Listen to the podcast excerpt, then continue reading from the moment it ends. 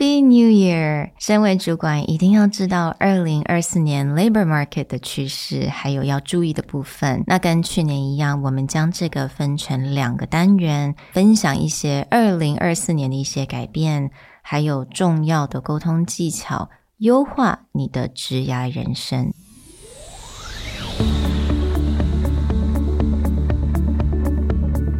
Hello，欢迎来到 Executive Plus 主管与沟通力的 Podcast。I'm Sherry, an educator, certified coach, and style enthusiast. 我相信专业有效的沟通是语言跟逻辑的完美结合。And I'm Nick, a startup consultant, corporate trainer, and late night gaming junkie. I believe great communication requires the right mindset and solid frameworks.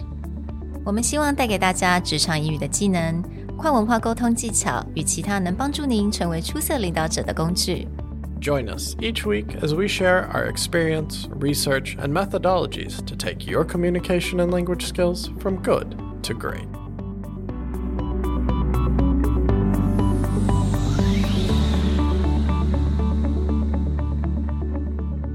Hello, everyone. Welcome back to Executive Plus Podcast, and welcome to a brand new year, 2024. 那正好今天是个非常重要的一天。 it's my birthday, guys. Happy birthday to me! And also, 如果今天是你的生日，如果你也是摩羯座的话，Happy birthday to you! You guys are awesome. But of course, welcome everyone. 非常开心，大家都可以加入我，尤其是在我生日。I feel very, very loved. And yes, I love working, guys. 你不要说 Why are you in the studio recording? You should take a break. No. I want to work and I love recording. So as you guys can see, 我的 co-host 不在，我的 co-host 他现在在美国 Colorado 享受他的 White Christmas with family，所以他可能大概有一阵子都会在美国。但是这个礼拜的单元呢，就我当家了. So you guys are mine. I'm going to talk about what I want to talk about this week, but I still promise you it will be useful. Well, at least for this today's episode. I'm still thinking about what I want to talk about next time, but stay tuned for that. I think that may be interesting.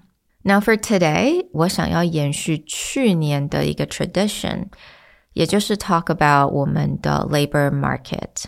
那二零二三年呢，我们做了很多的地带 research，然后也分析了不同 industry。今年呢，我做了一点小小改变，因为我发现我看了很多的文章，也大概了解了一下，我发现其实改变的没有非常的多，但是有一些点，我觉得每一个人都还是要知道。那我反而可能要延伸的是关于到这种 soft skill 的部分，还有就是 employer employee 现在的人要什么，我们该做什么。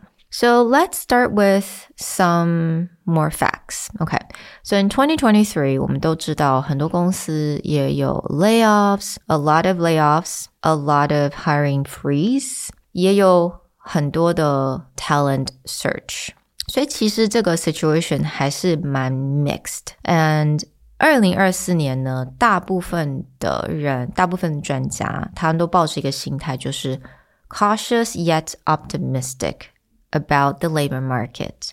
Cautious 就是很小心，optimistic 就是非常的乐观，也不是非常乐观，应该是小心的乐观，所以就是一点点乐观，但是要小心。So basically，我觉得二零二四年有一种这这样子的一种感觉。那也因为如此呢，很多的 expert 就会觉得说，嗯，可能很多公司开始会 pull back 一些 benefits。 pull back 一些可能以前会提供的一些 perks，说去 save up，you know to save some cash cushion so that they can still weather the storm if there is a storm, but mostly still kind of optimistic about it.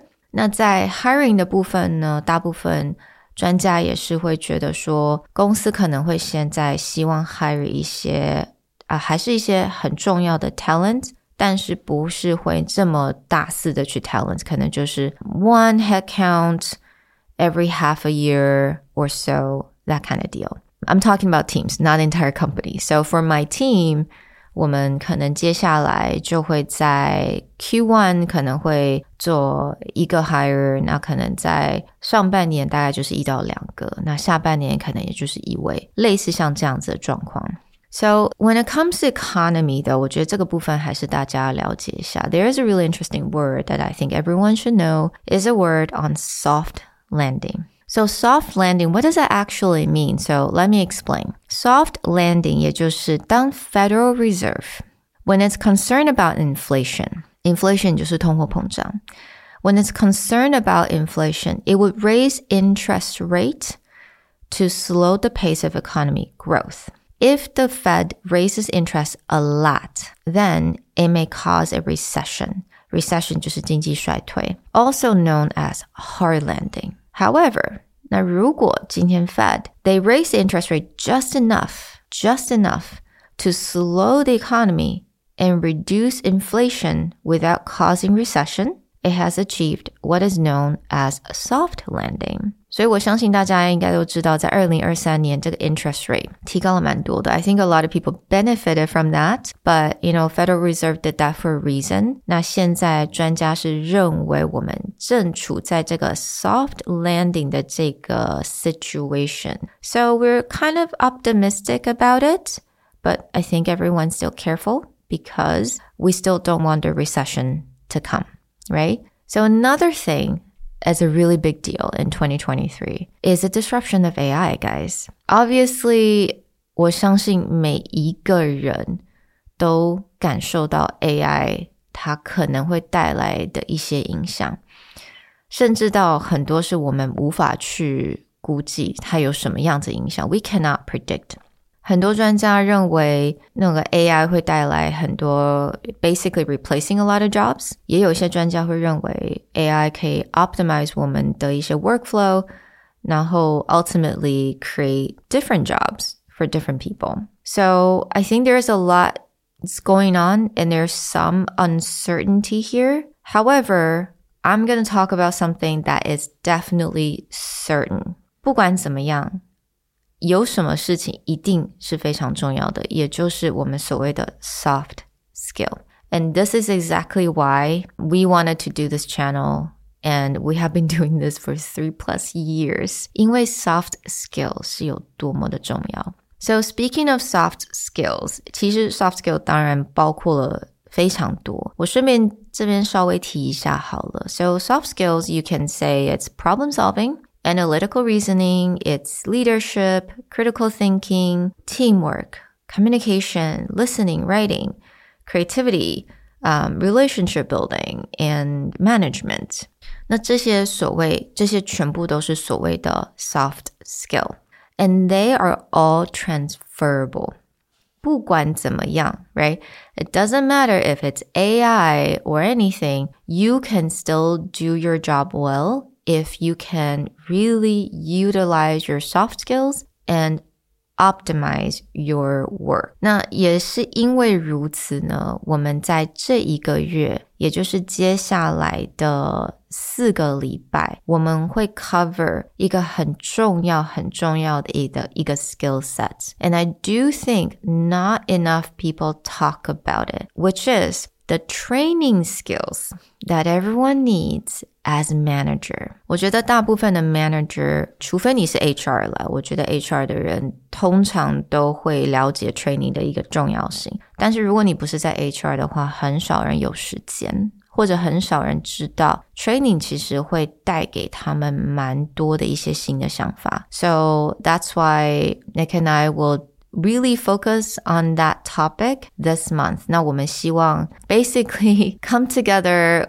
and just accumulate 20 years of our experience as trainers. It's crazy to think about and to really hone it down 然后提供给大家一些你马上就可以用到的 training skill，可以用到你的会议上面，可以用到你的小小的 training， 可以用在你的 one on one。当然，我觉得在我们过往所有的 episode 里面，其实都有带到类似像这样 skill，但是我们这一次希望非常 explicitly 能够提供给大家，我们在 training，我们在带团、带课、当老师、当 trainer、当 coaching、当 coaches，我们用到什么样子很 specific 的 skill，也是你可以用到的。那这一些 training skill 其实就可以帮助你在 communication、teamwork、relationship building、adaptability、leadership、listening、creativity。我觉得对我们来讲是一个 surprisingly 非常好用的一些 skill set。那我们也开始。去分享给其他呃其他 team 的一些 manager，能够让他们更好的去带团队。So this is that is something that we will cover and really deep dive, especially in our EPI episodes. Now, having said that, I wanted to talk a little bit more on what the expert says, what employees want, and what we can do as executives. 自从嗯、um, pandemic 之后，其实很多人都对于这种 emotional needs 非常的重视，尤其是在工作上面。Basically, we work 80% of the time, right? We, I think majority of us do spend a lot of time at work. So I think everyone want to have that feeling they're looking for in their jobs. So what are they looking for? 那有很多的 article 就指出了，they want to feel like they have a secure job. They want to feel like they're being treated well and respected. They want to feel like they really enjoy the work. They want to feel valued and respected and also supported. So 我们刚刚提到这些 keywords, right? Respected, supported, value, appreciated, enjoy. 我觉得这一些都是现在员工，而且我觉得是跨国际、跨文化。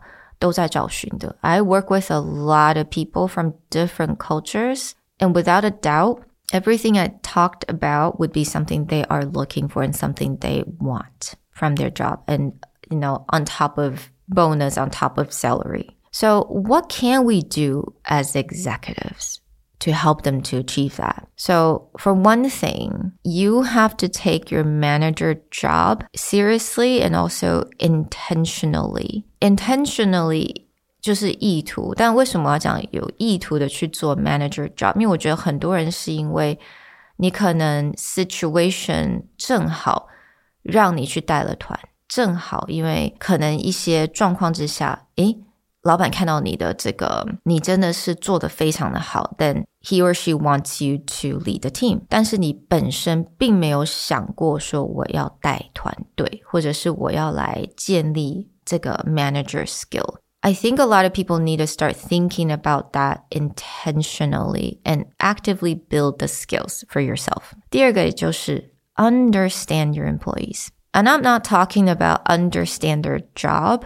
I'm talking about understand what they want, what they fear, what makes them upset, what makes them happy, what makes them nervous, what makes them anxious. Understand what they want. And how do you do that? 我觉得有很多的还是来自 one on one，而且是真正的有 value 的 one on one。那这个部分我们在之前很多的 episode 都有提到，the questions that you can ask, the time that you carved out for them。我觉得有很多的这些部分可以 refer 到我们之前的 episode，但是 one on one 它的重要性就是你真正可以去了解一个人，你可以去聆听。 当你了解了之后呢，你才可以提供他他这些所需要的一些 emotional support。and also just simply actively engage with your employees. 那我知道有些 manager 蛮喜欢透过一些啊，可能吃饭或者是 have a drink，you know happy hour 去跟 employee 去能够啊、呃、建立感情。但你要知道，并不是所有的人都很喜欢 happy hour 跟一大堆人吃饭，有些人真的就需要一些 alone time，甚至他可能需要，就他只是需要这种十分钟很 deep deep 的 conversation 就可以了。So again, like understand what they want, understand what make them what make them trust you. 我觉得 building that trust 也是非常的重要。And also flexibility. You know, I think having creating that flexibility of workspace，我觉得也是一个能够让 employee 感觉到他们是 respected 一个很好的方法。Now I understand Not everyone can give a lot of flexibility, especially if your boss doesn't give flexibility to you. I completely understand that. 但我本身，譬如说，我知道我的 employee 他们很喜欢 work from home。那我大部分的时间还是当然希望大家能够在一起工作。但是如果譬如说有些人就是有一点点不舒服，或者是他可能家里有一点事情，then I'll just say just work from home。但是我当然会请他们能够在不同的时段能够跟我说 what they're doing。Where are they now？那如果他们要离开呃、uh, computer，也 may they may have to leave the computer for like two hours. Let me know. Let me know that you're leaving your computer for two hours. I will make it very clear to them what I want when they're working from home. And trust me, I learned it the hard way, right? 你也不能完全的就是提供啊，你就可以 work from home. It doesn't matter. You don't have to check in. Obviously, you have your expectation. Laid out your expectation first, and then you can give them the flexibility. Now, when it comes to advocating for yourself, 我觉得还是非常重要的。不管你今天是 manage 人家还是 manage up. Asking for one on one, asking for opportunities for yourself, it is still very crucial. 尤其是在这样子的 labor market situation，因为 again 有很多 hiring freeze，大家都很谨慎的在 hire 一些人才。 So they do want to use internal talents. So this is a time where you can really advocate for yourself. So I really hope today's episode shed some light and give you some insights to the upcoming labor market. 那当然，我非常期待接下来的这些单元，尤其是我们可以 deep dive 去 分享我们在 training 里面碰到的一些事情。那这些事情，这些 skills 是怎么样能够让你用在管理上面？So, again, thank you guys for tuning in today's episode. I'm going to talk to you guys soon. Bye.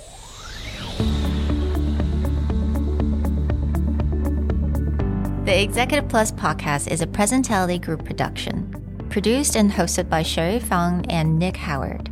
You can search us on Facebook, 主管英文 Executive Plus. You can also find us on Instagram, Communication R&D, and email us at sherry at epstyleplus.com.